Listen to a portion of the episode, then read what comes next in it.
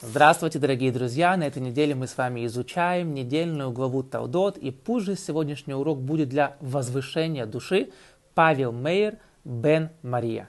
Итак, Тора нам рассказывает про союз Ицхака и Ривки, про то, что у них много лет не было детей, и они молились усердно, очень сильно молились, по-настоящему молились, чтобы Творец мироздания послал им потомство.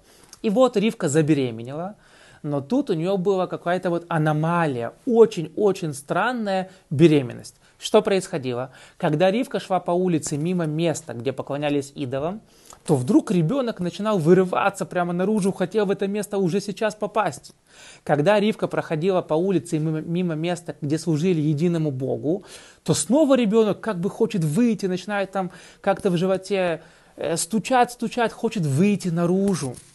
И она не понимала, что происходит. Пошла она к своему раввину, и раввин ей объясняет, ты знаешь, у тебя там не один ребенок, у тебя там два мальчика, и один будет служить единому Богу, поэтому, когда ты проходила мимо места, где служит Творцу, он уже вырывался наружу.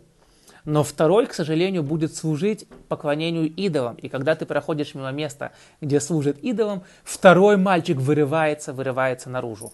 Очень-очень интересный такой медицинский факт, что дети в животе у мамы уже пытались выйти. Очень все интересно, очень все захватывает. Но какой здесь урок для нас?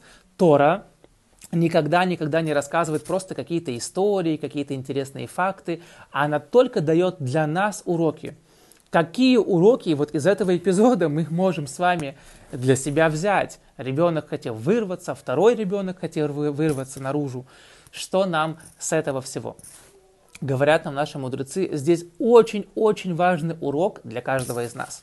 Мы должны с вами понимать, что святость, когда человек делает правильные вещи, которые хочет Творец, когда он выполняет заповеди, это не просто какие-то там вот абстрактные вещи, ты молодец, тебе там какую-то галочку поставили. Нет, нет и нет выполняя заповеди Бога, когда человек правильно живет, он как бы создает живую такую вот энергию. Это что-то реальное. Когда человек грешит, то это такие мини-взрывы, он разрушает себя, свою душу и всю Вселенную.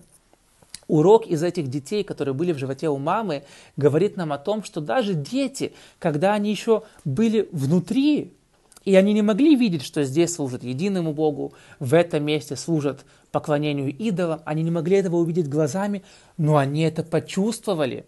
Потому что место, где служат единому Богу, оно обладает какой-то особенной энергией, которую можно почувствовать. Это что-то реальное, это не просто абстрактные какие-то вещи. Если здесь служат Богу, то это какое-то очень святое место. И Яков, будучи очень-очень святым ребенком, он это мог почувствовать еще находясь внутри у мамы. Эсав, такой прямо архетип грешников. Когда он чувствовал, что где-то здесь служат идолам, он мог это издалека почувствовать. И он уже вырывался наружу, вот мое место. Грехи, заслуги имеют материальную какую-то вещь. Это не абстрактные вещи. Оно все влияет на нас – на нашу жизнь и на всю Вселенную. Вот важнейший урок из этого маленького эпизода, что когда мы делаем правильные поступки, мы создаем очень-очень такую правильную позитивную энергию, которая влияет потом на наши жизни, на нас, на наших детей.